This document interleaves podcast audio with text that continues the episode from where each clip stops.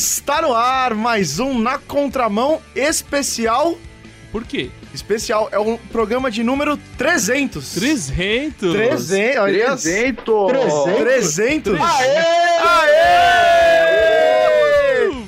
Estamos diante de milhões de pessoas. E quem é você? Eu sou o Júlio Pardo. Ah, bom. Júlio Pardo, que estamos diante de milhões de pessoas aqui ouvindo esse Na Contramão especial. Ao vivo no estádio do Morumbi. Ao Ah, vivo. Jesus, sai fora. Mas peraí, quem que tá falando aí? Israel Mazakorati. Sou eu mesmo que tô falando. ah, tudo beleza. Que bom. E, e tem mais alguém aí? É isso aí, eu sou o Paulinho Alves, sou muito violento e sou gravando dentro de uma caixa de fósforo. Você é muito violento? Que história é essa de violência? Bom, daqui a pouco ele vai explicar. Eu sou o André Ah, tá, Castilho bem. e eu sou pacifista, sou adepto da teologia e do modo de ser dos Quakers, dos Shakers e dos Amish. E dos Lakers também. Lakers? Quando você resolve- Nenhum. Quake, Incrível. Quake é aquele, aquele bagulho de aveia, né? Ou aquela É aveia. Co- Como é que é, ô Israel? Que é a a avó do, do Nescau? É a avó do Nescau, a velha Quaker. A velha Quaker. Meu senhor. Muito Bom, boa, muito boa. Bom, então, como o Paulinho já falou, ele é um cara violento, eu sou um cara pacifista. Você é um cara o quê, Júlio? Eu sou um cara do bem, sou um cara Você é um pacifista. cara do bem? Não gosto de negócio de violência, não. E Quando- você, Israel? O Israel, o Israel é mais violento, né? Não, eu sou um cristão. Quer dizer, Então então... eu sou avesso à violência, cara. Ah, tá Ah, isso é interessante. Ixi, acho que ficou pequeno pra você, hein, Paulinho? É, meu. quê? Quero. Você sai dessa agora. Não, eu não sou, eu sou violento, cara. Eu já falei, pisou no meu pé, soco na cara. Nossa, o que, que é isso, Paulinho? Então, peraí, vamos... vamos- Pera aí, eu acho que zoando. novamente, como no último velho. programa, eu acho que novamente, como no último programa, esse na Contramão é pra você. então, Bom, Cara, o- só pra cara- dar uma explicação pro pessoal que tá acompanhando a gente, o Paulinho e o Israel estão falando pelo Skype, uma experiência aqui que a gente tá fazendo pra poder ampliar as participações aqui no Na Contramão. Então, nós agradecemos aí vocês dois que estão disponibilizando desse tempo e de onde vocês estão falando. O, Paulinho, você tá falando de que cidade? Falando de Campinas, diretamente do estúdio da igreja, Qual igreja só. que é? Igreja Batista Cidade Universitária, a igreja que eu trabalho. Tá certo. E o Israel tá falando do- dos estúdios da casa dele, Exatamente. Em. São Paulo, no bairro da Moca, via iPad, cara. do bairro da Moca. Bairro da Moca. Ei, uma pizza Se boa. esse- Se algum Mó eco ouvinte de banheiro aí do uma Israel. pizza, fica, pode vir, viu? Pô, Pode ir aí. Pode pedir pra você também? Você faz? Não, não, eu não faço não, mas eu posso indicar lugares que fazem boas pizzas em São Paulo. Tá beleza. certo. Então, Israel, o que, que você entende por violência? Bom, violência é, pode ser né, um comportamento forçado que causa danos, ah, sejam físicos ou morais, né? E Danos violência- à dignidade das pessoas. E uma coisa interessante, que violência também pode ser o tema do Na Contramão, né? Mas Olha violência- aí, hein? Será Oi? que violência é o tema de hoje? Eu acho que é, porque Mas precisava falar, violência é, é o, tema, de... do Na Não, tem que é isso aí, cara. Violência é o tema de hoje. Paulinho, deixa eu entender só uma coisa. Por que, que você falou que você é um cara violento? Você costuma causar danos físicos ou morais às pessoas? Não, eu falei que o cara é violento só pra ter uma entrada diferente mesmo. Ah, O cara gosta de Ah, ser entendi. polêmico. Mas não, você não é É, porque violento. todo mundo ia, porque todo mundo ia falar, ah, eu sou pacifista, ah, não sei o que. Eu falava, vou falar que eu sou violento, velho, só pra causar. Obviamente é brincadeira, cara. Eu sou um tá. cara de boa. Não, e uma coisa que é interessante que você falou, que você é um cara de boa e tal, que a violência, não estou me referindo a você, tá? Fica bem claro. Que a violência, ela se manifesta em vários níveis, né? Violência não é só pé na porta e soco na cara. Violência existe em vários níveis. É que a gente tá falando que a violência pode causar um dano moral. Às vezes você humilha uma pessoa é uma forma de violência. Eu vou encerrar esse bloco, né? Antes que as pessoas me batam. por que te batam? Não sei, se o pessoal tá meio violento, não sei. Aí se quiserem me terminar o bloco à força, né? Tudo bem, então vamos pro próximo bloco e a gente fala mais sobre violência. Cuidado, você está na contramão. Estamos aqui no Na Contramão conversando a respeito de violência e teve uma parte que o Júlio editou É. que não era pra ter editado, mas tudo bem, até entendo. O mas o, o Israel falou um negócio muito interessante a respeito da violência na nossa cultura. Mas antes do Júlio falar isso, eu vejo que a violência tem, uma, tem algumas causas assim. Primeiro que as pessoas se sentem violentadas por causa porque os outros querem se divertir às custas dessa pessoa, né? pior dano moral na minha vida, e esse me afetou muito tempo, cara, é, foi quando eu quebrei o dente. É. Eu quebrei os dois dentes da frente. Ah. Meu irmão aprendeu a desmaiar na escola e quem foi o cobaia? Eu, né? Aí eu fui lá e tal, caí de boca no chão, quebrei os dois dentes. Aí, velho, no auge do tratamento, no auge dos meus 13 anos, a fim das menininhas lá e tal, fui viajar pro interior com minha família. Ficamos na casa de um senhor lá e tal, amigo dos meus pais. E esse cara tinha duas filhas muito gatas na época. Sei. Eu falei, é agora, não sei o que, eu vou fazer a minha e tal, bababá, não sei o que. Aí um dia a gente saiu pra chupar cana, meu dente caiu, velho. O pessoal me chamava de seu Creyson, mano. Você lembra do seu Creyson? Esse, esse- Ai, essa violência moral foi a mais difícil de, de superar. é, meu, mas agora tá superado, né, Paulinho? Tá superado, eu só não posso comer maçã mais, né, velho? Mas tá superado. E, e nem chupa cana, né, meu? E nem chupar cana. E nem morder o cachorro quente, porque teve um cara que, uma vez que caiu o, o, o provisório, foi eu mordendo cachorro quente. Aí os caras, os amigos do meu tio, falaram que tinha osso na salsicha. Para de bater no- na mesa. Ai, meu Deus do céu. Agora, Paulinho, me diz uma coisa. Quando você Oi. sofria esse tipo de violência moral, o que, qual era o sentimento que vinha no seu coração? Nesse pequeno coração de um garoto de 13 anos é, sofrendo desse tipo de complexo. Ah, velho, eu sou, o que vinha no meu coração era tristeza e raiva e vontade de matar todo mundo, né? Então a gente vê que violência gera violência, como diria a avó do Júlio. A, né? a vovó, A isso. vovó do Júlio diria que violência gera violência. E que a, a vingança nunca é plena, mata a alma e envenena. Então, Israel, o que, que é que tá na cultura do brasileiro que acaba trazendo pra gente eh, essa questão da violência muito forte na nossa sociedade aí, que você ia falar? Bom, existem dois elementos né, que, que trazem a violência como um constituinte da nossa cultura brasileira. O primeiro delas é, é religioso, né, que faz parte do, do catolicismo, que tem o crucifixo como uma imagem da sua fé. E a gente sabe que a imagem do crucifixo é um Cristo ensanguentado, ah, com uma coroa de espinhos na sua cabeça e tudo mais. Nada contra essa imagem, mas a gente sabe que na própria religião já há violência, né? E a gente sabe que um segundo elemento é o fato de que o Brasil foi formado sob escravidão, Uhum. né? Então foram, foram muitos e muitos séculos, inclusive o Brasil foi o último país do Ocidente a abolir a escravidão, É e isso, e isso deixou marcas, deixou sequelas na nossa sociedade, né? Principalmente no que diz respeito ao dano à dignidade humana, né? É, e a, É e a determinado grupo étnico, né? Um Exatamente. Então não, não é à toa que nós ainda temos, né, presente na nossa sociedade, ah, grupos, né, elitistas que têm um- uma exercem certo tipo de dominação e certo tipo de sentimento de superioridade sobre as classes menos favorecidas da sociedade. E você sabe de um negócio interessante? Que a violência é um tema tão complexo que envolve muita coisa, né? A gente falou aqui de violência, a gente, acabou, a gente acabou falando de bullying, a gente acabou falando de história, a gente falou acabando de racismo, É a gente de Exatamente. falando ah, de discussão, de humilhação, entra tanta coisa num macro. Entra, Júlio, e só, só pra gente ver como isso vai longe, ah, hoje de manhã, hoje, o dia que a gente tá gravando esse programa, hoje de manhã já foi noti- noticiado pelo Brasil todo de um atropelamento que aconteceu aqui na Avenida Paulista, em São Paulo, de um jovem que atropelou um ciclista que estava indo pro trabalho no domingo às 5 e meia da manhã. Pois é.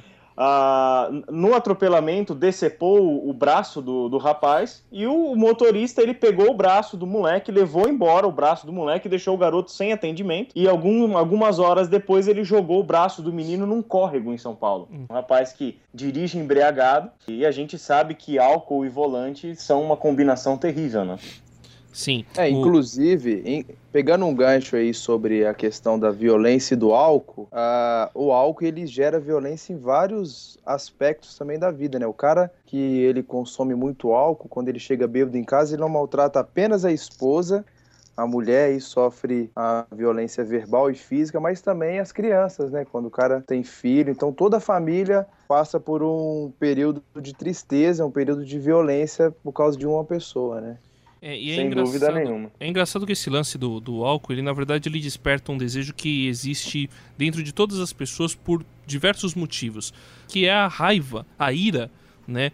O, É. o, e que acaba gerando ódio, né? E a gente vê que as pessoas elas praticam violência porque na verdade elas estão com raiva, elas estão com ira e elas querem descontar isso. Não, e às vezes a raiva vai acumulando, acumulando, que você precisa de um fósforo para fazer um incêndio numa floresta, né? O cara tá todo irritado porque tá, tá estressado em casa, tá estressado no trabalho, não aguenta a escola, não aguenta a faculdade, eu não sei onde o cara tá. Aí um, um, um ser vem e fala mal do time de futebol dele, o cara vai espanca o ser e não, e não sabe por quê. Acho que é por causa do time, né? Aí você ah, justifica uma, uma situação completamente violenta por causa de uma coisa que não deveria ser motivo de briga, né? É uma violência que não faz sentido nenhum. Não faz sentido né? nenhum. O... E o que deveria ser um entretenimento, que deveria ser um momento de descontração familiar e etc., se torna num verdadeiro caos, num verdadeiro drama familiar, né? É verdade. Você ia falar, Paulinho? Não, eu ia falar que dentro disso aí, também o que o Júlio citou de briga entre torcida, por exemplo, gera algo, uma rebeldia sem causa e que gera o vandalismo e gera vários outros aspectos também de violência, né? É verdade. E... Exatamente. A, a, violência à mulher é um, um, outro exemplo que a gente vê na nossa sociedade, né? É e hoje que, que tá também, tá que, que também comum. tem marcas culturais fortes, né? É, é mesmo. É mesmo, pessoal. E não machismo... se fala nada a esse respeito, né? Não, não muito pouco. E, e o que o negócio Muito... que eu fico triste é que muita gente que é religiosa, muita gente que diz que acredita em Deus, a casa do cara tá. E o cara às vezes nem bebe, né? Tem até, digamos, um comportamento que seria exemplar, mas dentro da casa dele o pessoal quer sair correndo, né? O pessoal prefere. É qualquer outro lugar menos a própria casa, porque aquele, aquela pessoa exemplar, seja homem ou mulher, ele, ele na verdade, dentro de casa, desculpa a expressão, é o verdadeiro demônio, né? De, ele bate, é ele é violento, ou agride verbalmente. É isso que eu ia falar. Que e... a agressão não se resume a dano físico, a porrada, né? Que é, eu falei. Verdade, é. Existe a tal da violência verbal, né? Quem nunca se sentiu é. muito mal por ser humilhado na frente de outras pessoas? Sem dúvida. louco. Eu acho que é, machuca eu... tanto quanto. E tem um detalhe também que eu quero acrescentar para a conversa, que é o seguinte: existe aquela violência que acontece quando o cara escreve um roteiro e ele não deixa que as pessoas designadas pelo roteiro entrem no lugar certo. É verdade. Então, ele rouba a fala do Israel, ele rouba a fala do Paulinho e ele vai tomando conta do programa.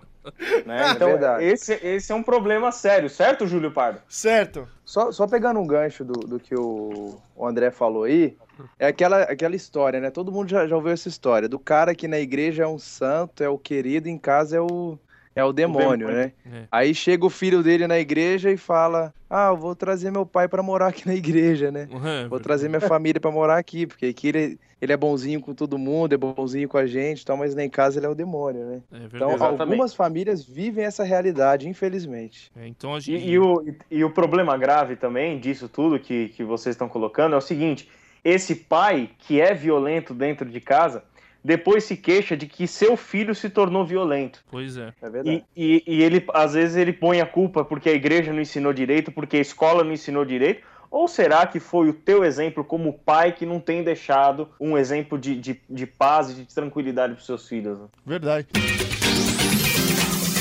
Você está ligado na contramão.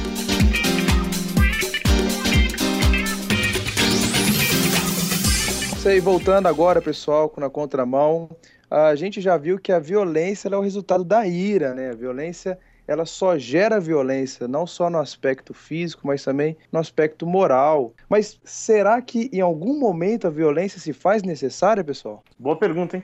Tá, é uma pergunta. Eu vou, eu vou começar com um exemplo aqui, só para deixar claro o que a gente tá falando. Por exemplo, um policial ou um soldado que ele é pago para a segurança, ele é pago para proteger as pessoas e que ele pode usar a violência quando achar necessária. Ele, quando usa da violência para salvar uma vida ou para proteger uma vida, ele está fazendo um mal ou um bem? Isso é boa. E Com aí? certeza está fazendo um bem. Tá fazendo né? Porque bem? Por quê? Tá fazendo bem. Porque a vida vem em primeiro lugar. Então, a vida de um inocente diante de uma situação em que os seus direitos como ser humano estão sendo violados, então, é, é às vezes não é só necessário, como até obrigatório que se use a violência para preservar a vida humana. Eu vou fazer um rápido desabafo aqui. É. é o seguinte, eu tenho ouvido muita gente falar, e na minha opinião sem sentido, dizendo falando: ah, se a Bíblia é um livro de amor, se Deus é um Deus de amor, por que, que aparece tanta violência na Bíblia, né? Por que, que aparece tanta. De, de, Deus parece que mandou matar um monte de gente. A gente não vai entrar exatamente no mérito da questão, mas eu quero que todo mundo pense no seguinte: vocês já. É, não sei se vocês já ouviram falar, o que era praticado muitas vezes na antiguidade sacrifícios humanos, sacrifícios de crianças. É, uma criança, no, no contexto greco-romano, até os dois anos de idade, ela podia ser morta como uma espécie de aborto fora do, da, da barriga da, da mãe para justificar uma vida promíscua. Existiam várias coisas assim que hoje daria muito nojo, daria muito. É, daria assim seria inaceitável na nossa sociedade entendeu então o quando a gente pensa a respeito de violência na antiguidade. E quando a gente fala de violência em guerras e violência nas ruas, eh, violência por parte da polícia, a gente tem que entender que pode sim ocorrer abuso nas guerras ou por parte da polícia, mas também precisa entender que existem situações em que se você não usar de violência, a coisa pode ficar muito feia, como o Israel falou, é que, por exemplo, quando você vai de... tem uma criança que está para ser morta ou para sofrer algum tipo de abuso ou violência sexual de repente, é, e essa criança precisa ser protegida. E o agressor só vai parar, às vezes, em alguns casos, o cara só para se levar um tiro. Acontece. Vocês acham que eu estou errado? Não acontece esse tipo de coisa, infelizmente? Acontece. Não, eu, eu tenho até um exemplo que me veio à mente enquanto o André falava, que foi um pastor alemão chamado Dietrich Bonhoeffer, que, que no, no período da Segunda Guerra Mundial ele participou de uma conspiração para matar Hitler. Isso. Então ele se viu exatamente nesse dilema ético. Né? Eu sei que, que Deus não, não se agrada da morte, da violência e etc. Só que ao mesmo tempo eu tenho um ser humano que está ceifando a vida de milhões de judeus. Né? Então aí entra esse dilema ético e é uma questão de situação, né? Ou, ou eu mato esse cidadão, ou ele vai continuar matando gente. Tem outra questão também. É, você acha que um soco na cara é um tipo de violência? Claro. Sim, né? Mas é, alguns salva-vidas, quando o cara tá afogando e o cara tá se debatendo, o cara vai nadando em direção a pessoa e a primeira coisa que ele faz é dar um soco na cara do cara. Por quê? Porque o cara vai desmaiar ou vai ficar desacordado por um tempo e assim ele vai conseguir trazê-lo de volta para a terra firme. E aí eles. Isso, esse exemplo é muito interessante, Paulinho, porque existem momentos que a gente precisa de usar de violência, de atos violentos, para poder é, impedir que o mal aconteça.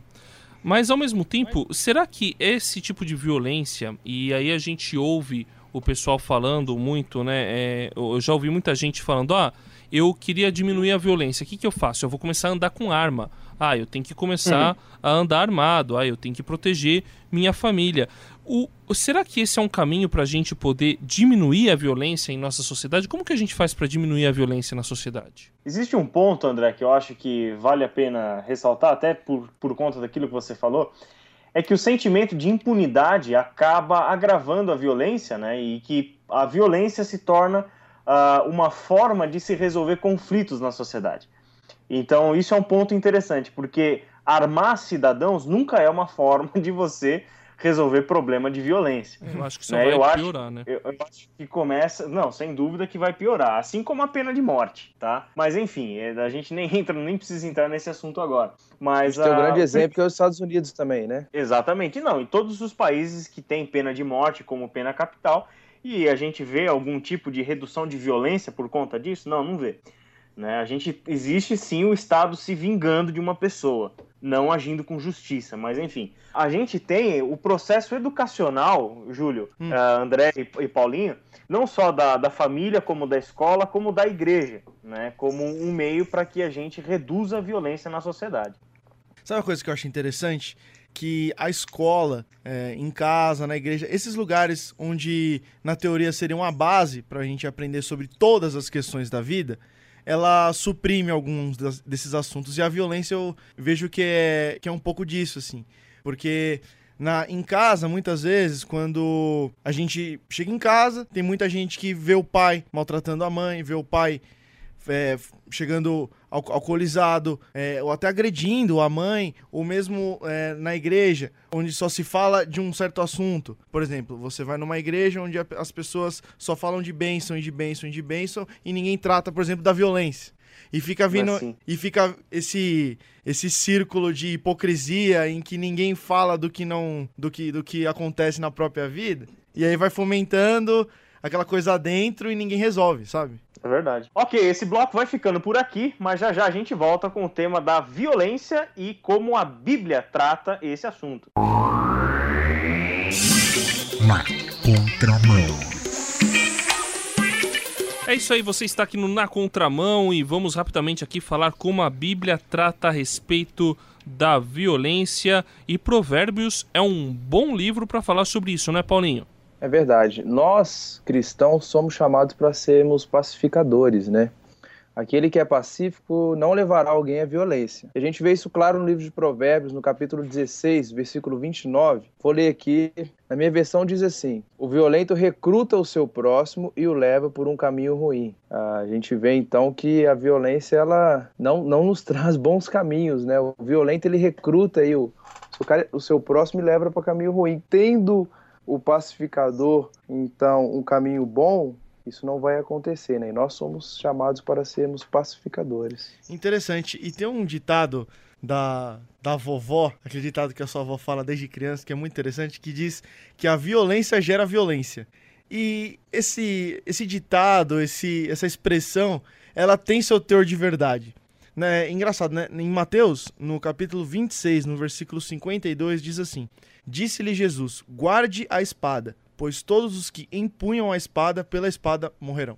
Olha aí, Júlio, gostei desse texto, mas tem um outro também que vem a somar com esse argumento aí uh, do evangelista Mateus, que está em Romanos, capítulo 12, dos versículos 17 a 21, que diz o seguinte: Não retribuam a ninguém mal por mal. Procurem fazer o que é correto aos olhos de todos. Façam todo o possível para viver em paz com todos. Amados, nunca procurem vingar-se mas deixem com Deus a ira, pois está escrito: Minha é a vingança, eu retribuirei, diz o Senhor. Pelo contrário, se o seu inimigo tiver fome, dele de comer, se tiver sede, dele de beber. Fazendo isso, você amontoará brasas vivas sobre a cabeça dele. Não se deixem vencer pelo mal, mas vençam o mal com o bem. Acho que nem precisa comentar nada. Não, né? não precisa.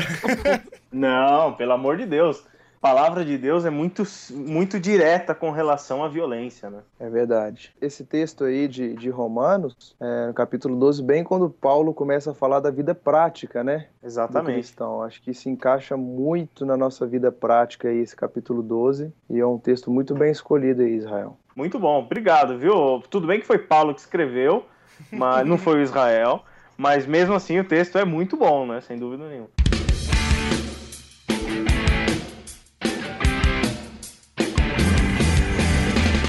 O Na Contramão acabou, mas você pode falar com a gente. Mande um e-mail para nacontramão@transmundial.com.br, repetindo nacontramão@transmundial.com.br. E o Na Contramão foi produzido e apresentado por Júlio Pardo, André Castilho, Israel Mazacorati e Paulinho Alves, com apoio técnico de Paulo Batista e Luiz Henrique, coordenação de André Castilho e supervisão de Samuel Matos, além da direção geral de José Carlos dos Santos e realização da Transmundial. Paulinho, a frase final do Na Contramão. Viver contra a violência, vencer o mal com o bem, é andar Na contramão! Aê, agora sim.